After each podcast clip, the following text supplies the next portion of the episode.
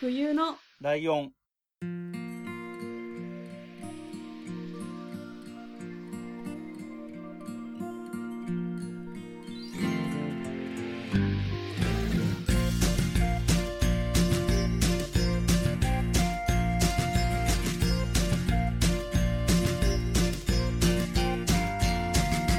この番組は山梨県出身以外共通点のない2人がそれぞれ好きなことを話す番組ですよ冬のライオン第146回椿ライドウです。真冬です。よろしくお願ろいししくお願いしま。ますすえー新年度ですね。おお。えー、と、今日、椿ライドウのターンなんですよ。はい。で、えー聞いてる方はタイトル見てると、し何話すか知っているっていう状態なんだけど、真冬さんには特別言ってないんですよね、いつも通り。はいはい。何やると思います 怖いです。なんでそんでなこと言われたら。いや、なんかね、単純に予測がつくかなと思ったから聞いたっていうだけなんですけど、ああ、第2回的なことですかああ、そんな感じですね。まあ、第3回になりますけどね。ああ、そうか。 ははいい。その通りです。えー、機動戦士ガンダムについてお話ししていこうかなと思っておりまして、パチパチパチパチ。えーとね、去年も同じこと言ってるんですけど、はい。えー、23年前の うん。あさって、なんか過去なのか未来なのかわかんないようなこと言ってますけ ど、ごちゃごちゃ。に、えー、ね、50にもなろうというおじさんがいつまで経っても冷めやらない感じで喋り続けるこのガンダムというアニメが始まったわけですよ。はいはい。っていうことで4月にやったんですね。去年も第1回をやったのが4月だったのはそんな事情があったんですよっていう話で。はい。で、最初にやった時には大体概要というかね、こん大体こんな話って話して、うん。秋にやった時にシャアの話したんですよね。はいはいで、。シャアの、えっ、と、スクショみたいなやつをいっぱい送って、人、一人だけ顔が長いねっていう話になって盛り上がったやつなんですけど、で、今回いよいよ主役の方です。はい。えーアムロレイですね。の話をしていこうと思うんですけど、はい。えっ、と、シャアのことはそんなに知らなかったけど、アムロについては、若いおさむさんのおかげで多少知識があるかなと思うんです。うん、確かに。えっ、と、名台詞とかありますよね。なんか、あうん若いおさむさんが真似するセリフはいはいはなん、なんか覚えてるのあります。い。なんか殴られてる印象はあります、ね そうですね。その通りですね。えっ、と、その殴られてるところのセリフを書き出したんですよ。はい。これなかなかな尺なんで、ちょっとお付き合いいただきたいんですけど、はい。えっとね、もともとブライトっていう館長、あのーそこの中のリーダーみたいな人が、そいつのアムロの部屋に来て、そはい。のガンダムで出、出動しなきゃいけないのにしないから、む、迎えに来てというか、叩き起こしに来るというか、なんかそんな感じで、ブライトがう、んアムロって言ってから、貴様なぜ自分の任務を果たそうとしないんだって言って、はい。アムロが、ブライトさんはなんで戦ってるんですブライト。今はそんな哲学など語ってる暇はない。立てよ、おい。ア ムロ。やめてくださいよ。そんなにガンダムを動かしたいんなら、あなた自身がやればいいんですよ。ブライト。何できればやっている。貴様に言われなくてもな。アムロ。僕だってできるからやってるんじゃないですよ。ここでグーパン です。で、はい。アムロ、な、殴ったねって言って、ここに実は女の子の、なんかヒロイン的な女の子もこのこの現場にいて、ブライトさんって言うんだけど、はい。この後のま、モノマネは、あの、土田照之さんがよくやるんだけど、殴ってなぜ悪いか、貴様はいい。そうやって、あそうしてわめいていれば気分も晴れるんだからな、って言って、ほい。アムロが、ぼ、僕がそんな安っぽい人間ですかって言って CM に行きます。へえ。で、CM 明けは、ちょっとなんか、その、敵が攻めてきてるから、他の仲間たちは戦ってんのね。はいはい。その他の人たちが戦ってるシーンの後に、またそのアムロの部屋になるんだけど、うんそこでいきなりビンタから始まります、ブラ イトの。で、ここで有名な、二度もぶった、親父にもぶたれたことないのに、ってなって、まあ、この後は、その、ブライトからね、それが甘ったれなんだとか言われたり、あの、うんいろいろ言われるんだけど、で、まあ、だからアムロ子供なので、精神的に。はいはい。言いたいこと言われて、もうやらないからな、誰が二度とガンダムなんか乗ってやるものか、とか言い出しちゃう感じ。なんか、ちょっと腹立ち ます。そうそうそうそうそう、そうなんだ。でも、で、ここでブライトが、俺はブリッジに行く。アムロ、今のままだったら、貴様は虫けらだ。それだけの才能があれば、貴様はシャアを超える、あシャアを超えられるやつだと思っていたが残念だよって言って、部屋を出てくのね。うん。で、ここで、アムロが急になんか正気に戻ったような感じで、シャーって言って、ブライトさんブライトさんって言って追っかけようとするみたいな流れになってえ、怖ってい、う 怖い。感じの流れなんですよ。で、この後なんか、はいその場にいた女の子が、あの、自分のやったことに自信が持てない男なんて、最な最低よみたいな、私がガンダム乗るわなんていう無茶なことを言い出したりするっていう流れがちょっとあるんですけど、はい。で、最後に悔しいけど僕は男なんだなっていうのも多分若いおさむさん言ってるんじゃないかと思うんですけど、うん。こんな感じのシーンなんですね。で、はいな、なんでこのシーンにわざわざこんなに丁寧にやったかっていうと、かなり子供なんですよ、アムロ。当時え15せ歳なので。ああ。えで、ちなみに怒ってたブライトさん19歳なんですけど。え はい。ー、貫禄えぐ。そう、すっごい大人なんだけど。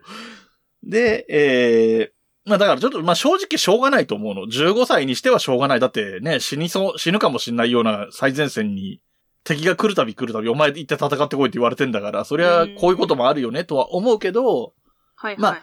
その、ガンダム以前のロボットアニメ、マジンガー Z とかそういうのの主人公って、はい。俺がやっつけてやるぜみたいなノリの熱血ヒーローものっぽかったから、あー、こういうタイプの確か人にまだ珍しくって。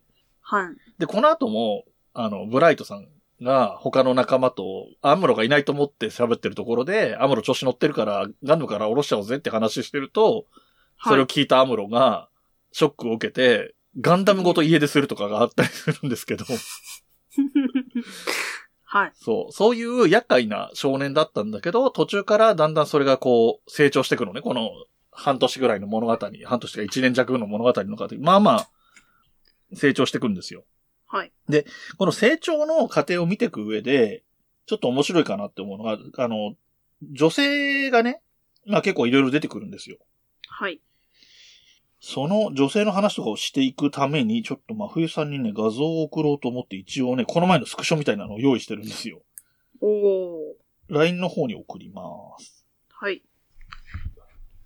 女の人は4人しか映ってないんですけども、9分割の中の、 しかも右下が謎にさらに4分割となってるんですが、うーん、はい、はい。えっと、一番上の段の、えっと、左側にいるのがアムロね。はい。で、その隣にいるスカーフみたいの巻いてる女の子が、そのさっき言った、えっと、フラウボーっていう、あの、さっきの修羅場に一緒にいた女の子で、はい。まあ、この子がまあ、幼馴染を簡単に言うと、年も一緒で、アムロって途中、小学生の低学年か幼稚園生ぐらいの時に引っ越してきてるんだけど、そっから先の幼馴染みたいな感じの女のう子で、ーん。はい。で、その隣にいるのがセーラマスって言って、セーラさん、えっ、と、シャアの妹ね。おおはい、シはャアの妹なんだけど、アムロとシャアがライバルなんだけど、セーラさんはシャアの妹なんだけど、アムロの仲間なの。い。うん。だからかなりこう、なんつうの、ストーリー的にヒロイン感が強いのはフラウボーよりもこのセーラさんの方がヒロインっぽいポジション。おーはい。で、セイラさんはアムロより2つ年上なので、ちょっとお姉さん。あの、うん憧れやすい年齢のお姉さんっ確かに。ていう感じの人。はい。で、さらに2段目の左側にマチルダさんっていう人を置いたんですけれども、はい。えっ、と、軍の帽子かぶってて赤い髪の毛が、こうね、ショート、ベリーショートっぽい髪の毛が見えてる、うん。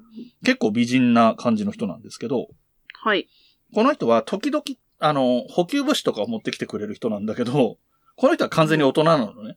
はい。で、もうなんかフィアンセとかもいて、みたいな感じの、ちゃんとしたしっかりした大人の人なんだけど、はい。で、えっ、と、アムロはこの人が時々ホワイトベースに、あの、ガンダムとかがある、この戦艦その下に画像を載せてますけど、あの、木馬みたいなやつね。うーん。に補給物資を持ってきてくれるので、時々会ったりしてて、あの、単純に憧れてます。あの、素敵なお姉さんに憧れてます。あ大人の女の人に憧れてるっていう感じうーん。えっ、と、どのぐらい憧れてるかっていうと、他のはい人たちもそうなのよ。これアムロと同い年ぐらいの人たちは、まあまあみんな憧れてて、はい。他の人物がうっかり、あの人いいよね、みたいなこと言ってたら、後ろをその人が、このマチルダさんが通って、はい。なんか、なんか基準とか磨いてなきゃいけないのに、えあの、喋りに夢中になってたから、お手、え手元が留守のようね、みたいなこと言われるみたいな。で、聞かれちゃった、みたいなシーンがあるんだけど、はい、はいそ。の人が、恥の書き捨てで一緒に写真撮ってくださいって頼むのね。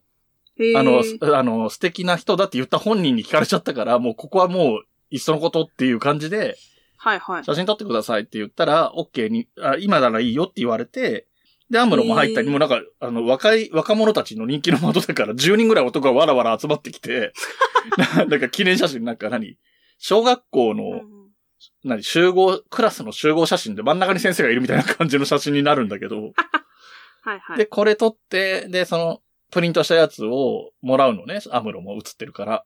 はい。アムロもら、もらって、それ見て、ヒャッホーとか言って喜ぶぐらい好きみたいです。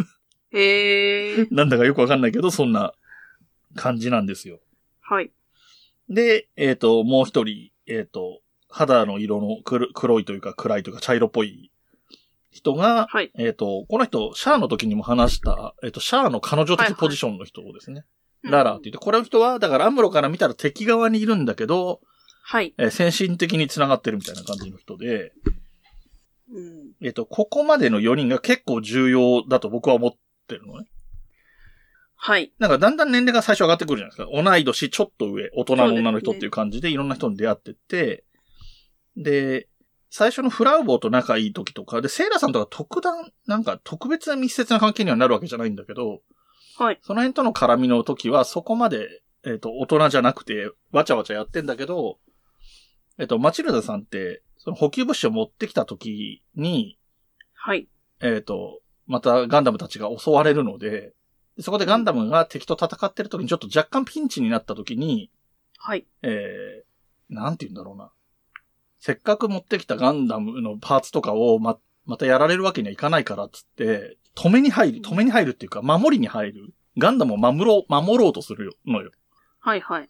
でも守ろうとしてんだけど、それ、自分が乗ってきた輸送機だから全然強くないのね。うんあの、物運ぶための飛行機だから。はい。はい。それで、この人死んじゃうんですよ、その場、そのと、その場で。あ、えはい。そう。普通に敵に、の攻撃で死んじゃうんだけど。はい。だからアムロからしたら超ショックじゃん。はい。あのね、その憧れの大人の女の人が、まあ、自分が、極端なこと言うと自分がそつなく戦ってれば死なずに済んだかもしれないみたいなうん感じもあるから、すげえショックだったり、で、その前には、えっ、と、いつも一緒にいる、その、ホワイトベースの仲間で、兄貴分的な、優しい先輩みたいなのがいたんだけど、この人も、アムロのピンチを助けて死んじゃってるのよ。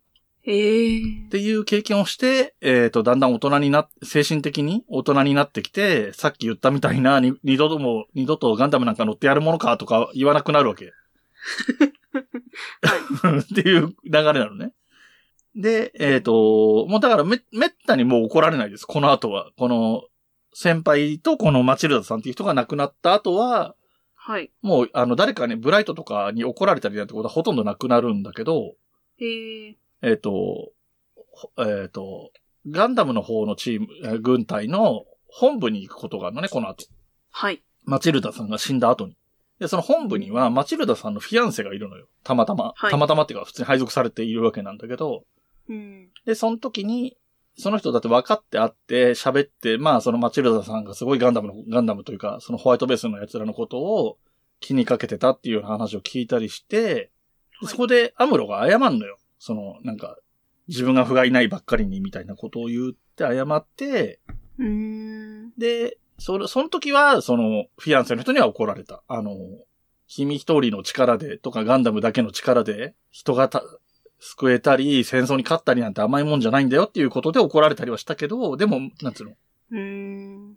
さっきと怒られてることの次元が違うみたいなとこあるじゃないですか。確かに確かに。っていうぐらいで、だから本当に全然怒られたりしなくなってくるのね。なるほど。うん。で、えー、だからそういう意味ではすごい成長物語みたいな感じなんだよ。はい。で、実はなんか他の人も、さっきその一緒に写真撮ってくださいって言った人人も、なんかちょっと、うあのー状況にうんざりして一回その、ホワイトベースから降りようとするみたいなエピソードもあることはあるんだけど、セーラも勝手になんかやったりとかもあるんだけど、うんまあみんなそれぞれなりに、こう溜まってるものがあって、何かこう発露することもあるけど、だんだん大人になっていくっていう感じで、話が進んでいって、うんで、えー、ここまでは割とまだわかる話なんですよ。話の流れとしては。はいはい。 で、厄介なのは、このララースンっていう人と知り合うのね。はい。えっ、と、宇宙にこうす、宇宙ステーションみたいなのがいくつもあるんだけど、スペースコロニーっていうのがいくつもあるんだけど、はい。それの一つが、えっ、と、中立都市みたいなのがあるのよ。ここで戦争しちゃいけませんよ、みたいな。どう、んどっちの人たちも入ってきていいけど、ここで戦争しちゃいけませんよ、みたいな場所があって、はいそこで偶然知り合うの、最初は。うーん。で、もう最初からこのララーって言ってることがよくわからないところがある人 で、ちょっとぶっ飛んでる感じがある人で、はい。なんか、湖のほとりのベンチみたいなところに座ってて、そのララーが座ってるのをアムロが見て、はい。で、ララーは湖にいる白鳥の様子を見てるのかなうん。で、アムロが、あの鳥好きなんですかみたいなことを、なんかすげえ間抜けな質問なんだけど、喋ることなかった。 そんな感じの話しかけ方をして、で、それに対する答えが、美しいものが嫌いな人がいてみたいな言い方をするのね。何その、わいや、そうだけど、 みたいな話じゃない。結構謎めいたキャラクターとして登場して、で、へーって、うわこんな、なんか、なんなんだろう、この人みたいな感じ、当時の子供たちからするとね、初初見の子供からすると、誰だろう、この人みたいな感じなんだけど、この後出てくるときはシャアと一緒にいて、はい。なんか、まあ、シャアのことを少佐って呼ぶ、大佐か、大佐って呼んでるんだけど、はい。なんかちょっと、えっ、と、恋人が、恋人感があるような言い回しをしたりとか、することもあったりする、みたいなシーンがだんだん出てきて、なんかね、やっぱりえ変なこと言うんだよ。なんかこう特殊な、変な気も、感情があったっていう時の表現で、はい。えっ、と、大佐に心を触られたような感じがしたとか、そういう言い方す んのね。なんちょっと怖い。 ちょっと怖いよね。 うん。そういう不思議な感じのことを言う人で、で、アムロとこの人は、えっ、と、戦場でいずれあ戦うことになるし、えー最終的には、えーアムロがシャアをやっつけるチャンスみたいな時があるんだけど、はい。その時にやっぱりシャアを守ってこの人が死んじゃうのね。ええなんか、ビームサーベルって刀みたいの使うじゃない、ガンダムって。はいはいはい。で、シャアをやっつけようとした時に横から体当たり気味に入ってきて、で、そララの方が死んじゃうっていううーん。流れになって、でもこの、その最後の、最終的にはララが死んじゃうんだけど、その前にララとアムロが宇宙で戦ってる時とかに、はい。なんかね、これニュータイプっていう謎の話をしなきゃいけなくなって複雑になってくんな。ほい。ニュータイプって言葉聞いたことあります いや、聞いたことあります。けけどって話だよね。 うん大体ざっくり言ったら、本当は違うとか言うよ。そりゃガンダムオタクは、そん、それは正確じゃないとか言うけど、大体の印象としては、超能力者と思ってください。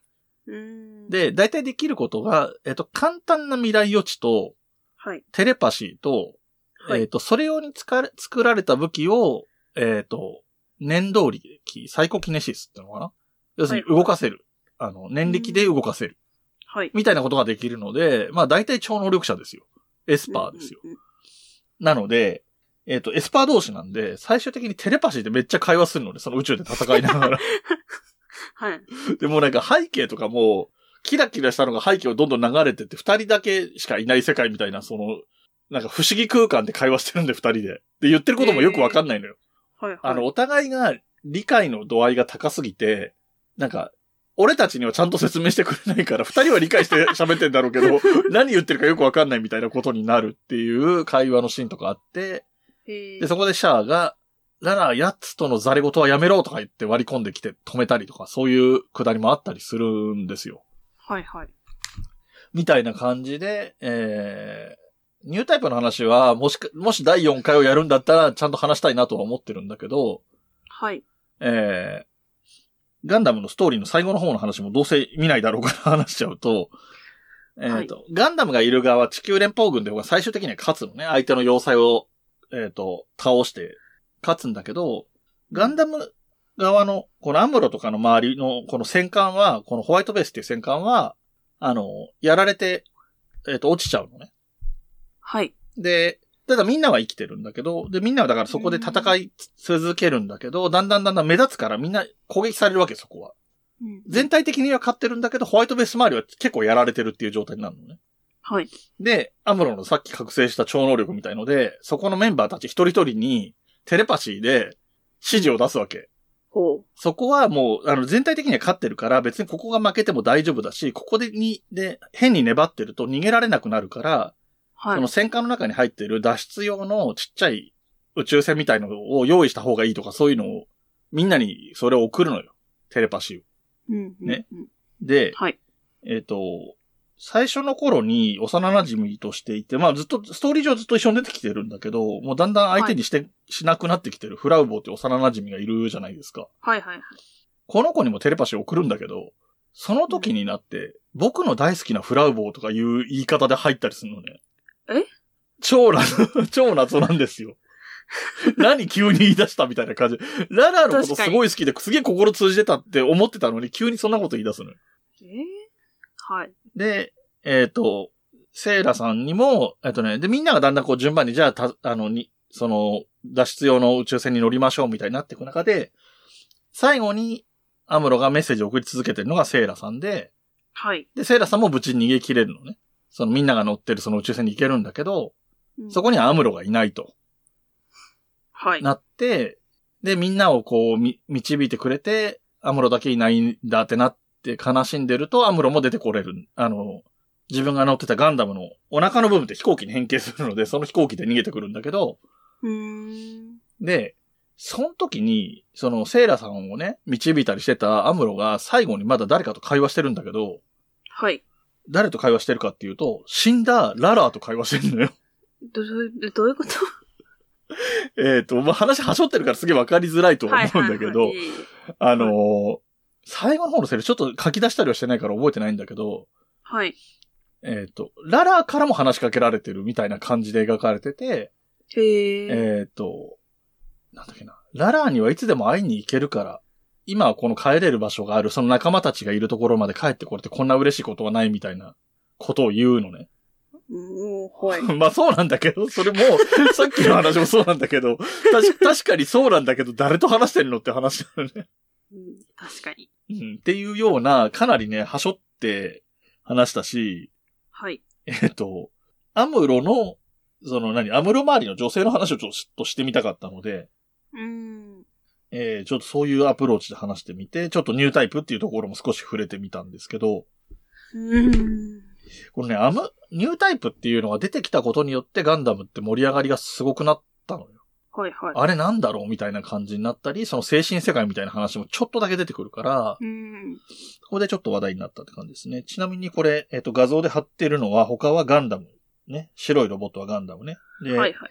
ホワイトベースっていう前足があるスフィンクスみたいな感じのうんが戦艦、みんなが乗ってる戦艦で、はい。えっ、と、下の真ん中にいるのがブライトさんね、19歳の。さっきの縦を置いって言ってた人がこの 人で。でね、えっ、と、今度、また映画やるんですよ、ガンダムの。はいはい。えっ、と、テレビシリーズにあったククルスドアンの島っていう、えっ、と、はいテレビではワンエピソード30分だけだったやつを、ええ。そこだけを拡大して一本の映画にしてるらしいので、どうやら。すごい。まあ、そ、これも、ある意味では、えっ、と、なんていうのアムロの成長物語に関わってるエピソードだなっていう気は僕の中でもしてるので、うん。いいかなと思うんですけど、これが、えっ、と、2022年の6月3日に、えー、やるんですって。はい。で、このは、このぐらい、あの、ちゃんとき、覚えてはいないとは思うけど、このぐらい話を知ってれば、今回と前回と前々回の僕が勝手に話したガンダム話を、はいはいだいたい頭に入れてれば、多分初見でも見れると思う。確このククルスドアンの島は。かに 確かに。うん。っていうような感じの話で、はい。で、これね、で、僕が送った画像に、なんかその、はいえっと、右下に4分割になってるとこあるでしょはいはいはい。ちょっとか、ちょっと拡大目に見てほしいんだけど、はい。なんかガンダムと緑色の敵、ザクって言うんだけど、うん。がいるのね。はい。でさ、なんか2個ずつ乗ってんだけどさ、顔のバランスがさ、上の2つは超悪くないですかあの、顔のむ真ん中の部分が細長いガンダムと、確かに。えはい。で、ザクってやつも、ピンク色の目玉みたいのがちっちゃくて、その下の鼻というか口というかがなんかすごい長い感じ。はいはい。で、なんか、で、下が正しいやつね。それの、本来こんな感じっていうのに比べると、ちょっと間抜けな、重長な顔になってるな、みたいな。 はい。で、これ当時 から相当有名な作画崩壊で、ああ。あのー当時メインで書いてた人が倒れたかなんかで、あの、スタッフが相当手薄な中で乗り切ったエピソードらしくいて、や、やば。はい。うん。あの、これ、アップのが画像使っちゃってんだけど、これ、全身写真、ザクって緑色の方の全身写真とかめっちゃ細長いのね。 全身も、すごいほっそりしてんの。 で、えっ、と、今度の映画のククルスワンの島は、ちゃんとかっこいいんだけど、若干これを意識してるみたいよ。わざと作画崩壊気味に書いてるっていうか、その作画崩壊を、ちゃんとした作画に直したみたいな無茶なことをして遊んでるらしいんだけど、ええすごい。ちょっとね、面白いと思うのでね、見え、てこのほしい角。みたいなやつ短すぎません、 短いよなんね。か、さすがに短すぎ。 そうだよね。確かにね。だって、顔もなんかすごい細いしさ。おい、どうしたみたいな顔してるんだけど、これは多分知ってる人は、 あの、ガンダム好きの人はね、もちろん知ってる話だと思うんだけどう、ーん。なんかね、この話は、その、ククルスワンの島も、まあ本当は見てもらいたいから見てからっていうのもあるんだけど、はい。えっ、と、そのザクっていうのに乗ってた人が、なんか、敵と戦ってた時の流れ玉かなんかで、ちっちゃい子供たちの親が死んじゃったかなんかで、それでこの子たちを守ろうと思って軍を抜けて、この緑色のやつで、か、この子たち、この、その何、えっ、と、親が亡くな、親を亡くしてしまった子供たちを守るみたいな話と、そこにアムロが来てどうなるかっていうような話なのうんなかなかね、ちょっと、その全体の戦争の話とはちょっと違った感じだし、その戦災孤児みたいなこともテーマになってるし、みたいなところで。うーん。で、テレビで30分だったやつを普通の映画にしたから、どのぐらい、真面目に作れば結構深みが出る話のような気もするし、うんうんうん。ちょっとね、あの、まあ、6月の上映は見なくてもいいかもしれないけど、多分最近早いから、9月とか10そうで月すねぐらいになったら、もしかしたら、ネットフリックスとかそういうので見れるとかなるかもしれないので、うんう。ん。あの、多分見れると思うので、そこは、えー楽しめるんじゃないかなと思うので、ぜひ見てほしいですね。うん。はい。はい。大体話したいことを話したんですけど、はい。えっ、と、大体は分かった。 大体はわかりまし。ったてはい。いうか。うん。で、あと、やっぱり、次回もうちょっとちゃんと話そうとは思ってるけど、話すならね、うん。えー、ララーのことと、ニュータイプのこと、うん。話した方がいいのかどうなのかってね、逆に嫌いになりそうだなみたいなのもあるん だけど。だからちょっとそのアムロとララのぶっ飛んでる会話はちょっとさっきのね、あの、グーパンの下りみたいな感じで書き起こして喋りたいなってちょっと思ってたりします。ああ、なるほど。うん。何言ってんのこいつらっていうところを楽しんでほしいなっていう話 です。はい、はいえー、同世代のガンダム好きの人は多分、あの、ここを抜き出してくれよとかね。うん。そうじゃなくてこういう風に言ってくんないととかいろいろあると思う んで、それは、あの、ぜひね、お便り送ってくれればどっかのタイミングでご紹介できるかなと思ってますとはい。いう感じですかね。はーい。はい。えー、僕としてはちょっとなんかうまく話せなかったかもっていうところもちょっとありますが、はい。まあでもなんかこう喋った従属感みたいなのは結構あ ります。いや、なんか、正直最初、一番最初の時は、うんうん。そのなんか、テーマ発表されて、うん。